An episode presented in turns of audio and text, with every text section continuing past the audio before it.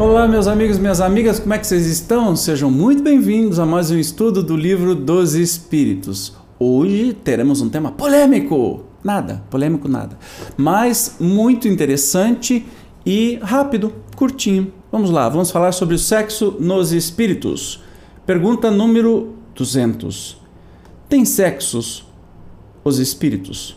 Não como o entendeis, pois que os sexos dependem da organização há entre eles amor e simpatia, mas baseados na concordância dos sentimentos. Notícia da, do dia, da tarde, da noite.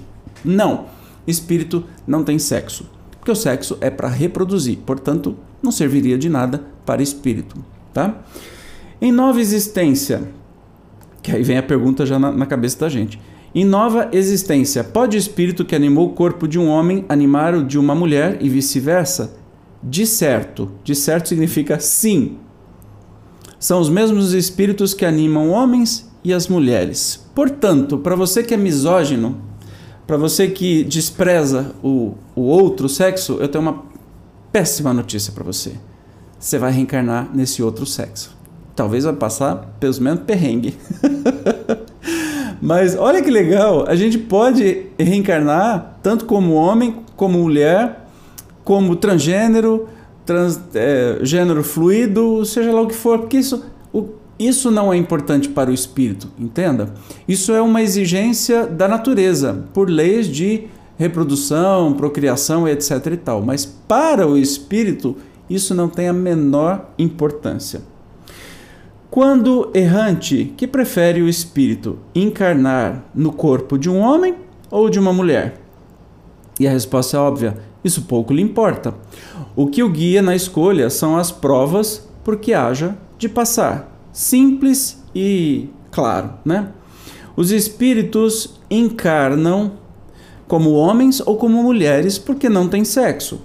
Visto que lhes cumpre progredir em tudo, cada sexo, como cada posição social, lhes proporciona provações e deveres especiais e com isso ensejo de ganharem experiência aquele que só como homem encarnasse, só saberia o que sabem os homens. Olha que, que coisa esquisita seria. Se eu fosse só encarnar homem, jamais saberia o que é ter um filho. Isso faz falta na minha experiência como espírito? Absurdamente. Como não faria falta? Entende? Nós precisamos de todas as experiências, em todas as nuances que temos da, do gênero e do sexo. Tá? Aqui eles falam em, em, sexo apenas, porque na verdade acho que nessa época nem, nem tinha essa determinação, distinção de gênero. Né? Então nós temos aí. É, nós podemos ter as experiências, e nós estamos vendo no nosso mundo de hoje muito mais gente com experiências diferentes daquilo que a gente conhece do passado, do tal tradicional papai e mamãe, tanto em gênero como em sexo ou orientação sexual. Nós temos um leque imenso, gigantesco, como deve ser a, a, a experiência humana. Seria muito chato se eu viesse, se eu, se eu me reencarnasse só como homem, só como homem, só como homem. Né? Eu nunca conheceria como é que é aquele outro lado. E se eu não reencarnar, eu desejo para o futuro reencarnar um transgênero, para poder sentir na pele o que é nascer com o sexo biológico trocado e até poder fazer a sociedade evoluir, evoluir, pensar diferente, aceitar, não é? Hoje em dia está passando numa novela de reprise a questão de uma um, um, um homem trans que nasceu no corpo de mulher e vai se descobrindo com o tempo e faz toda essa passagem e todo o conflito que isso gera e toda a experiência enriquecedora, mas também muito dolorosa porque passam estes uh, espíritos. Uma vez que o espírito não tem sexo, que diferença faz se o meu filho ou filha se descobrir, se descobrir numa determinada época da vida que está no gênero errado? Que diferença faz se um filho ou filha é, se descobrir no momento da vida que tem atração heterossexual, homossexual, pansexual, tem tantas coisas que eu, eu tem muitas letrinhas no LGBTQI, que eu não consigo aqui é, citar. Que diferença faz se é o espírito, é a personalidade, é a pessoa?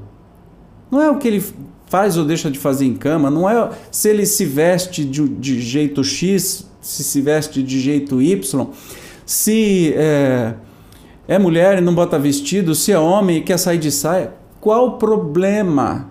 Que isso vai mudar para você na sua vida.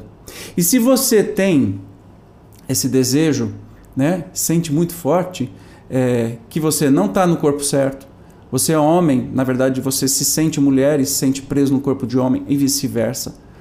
Ou é, na questão de, de, de, de sexo, né? de, de orientação sexual, não é escolha, nunca foi. Escolha é só na cabeça de gente doente que fala que isso é escolha, porque meu filho, se meu filho for gay, eu vou encher ele de porrada, ele deixa de ser. Isso é, isso é coisa de do... a doença tá aí. A doença está no preconceito. A pequenez de espírito está no preconceito e não na, na condição sexual da pessoa. Tudo isso, os espíritos veem nessa variedade magnífica e percebam que está aumentando, não está sendo muito comum. Em muitos lugares eu vejo, em sites, em, em lugares assim, é, coloque aqui o gênero com o que você se identifica. Não tem mais esse negócio, macho e fêmea, pronto, acabou. É porque Deus mandou, falou, está na Bíblia. Ah, tá na Bíblia que você tem que matar o seu filho também, tá na Bíblia que você não pode fazer a barba, tá na Bíblia um monte de, de idiotice que só se justifica em cima dessas idiotices quem é idiota também. Desculpa, gente, eu estou um pouco empolgado. Eu sou italiano. Eu sou sanguíneo, não tem jeito. Eu entro num assunto apaixonante, não é que eu tô bravo. O Jorge sempre acha que eu tô ponto de ter um infarto. Não é que eu gosto. Aí, aí eu fico feliz e fico animadinho para as coisas. Então é isso. não vou prolongar, porque senão eu vou fazer uma palestra aqui de outra coisa que tem que ser no lugar certo é, e não aqui. Obrigado pela presença mais uma vez, pelo seu carinho. Deixa aí nos comentários o que você achou desse episódio. Curta, compartilhe, ative o sininho e seja membro e ajude ao canal. Se você gosta, compartilhe aí com os seus amigos. Eu acho que é bem interessante as pessoas conhecerem esse lado progressista do Espiritismo. O Espiritismo não é para controlar ninguém. O Espiritismo não nasceu para prender em dogmas, em coisas fechadas. O Espiritismo não tem hierarquia, então não tem um representante do Espiritismo no mundo. É uma doutrina que nasceu para todos e todas e todix. Eu não sei falar esse negócio, mas é altamente inclusiva, né, a doutrina espírita, e qualquer coisa que te falarem ao contrário disso, desconfie, porque é cilada. Corre, Bino! Beijo, até o próximo, próximo estudo do Livro dos Espíritos. Tchau!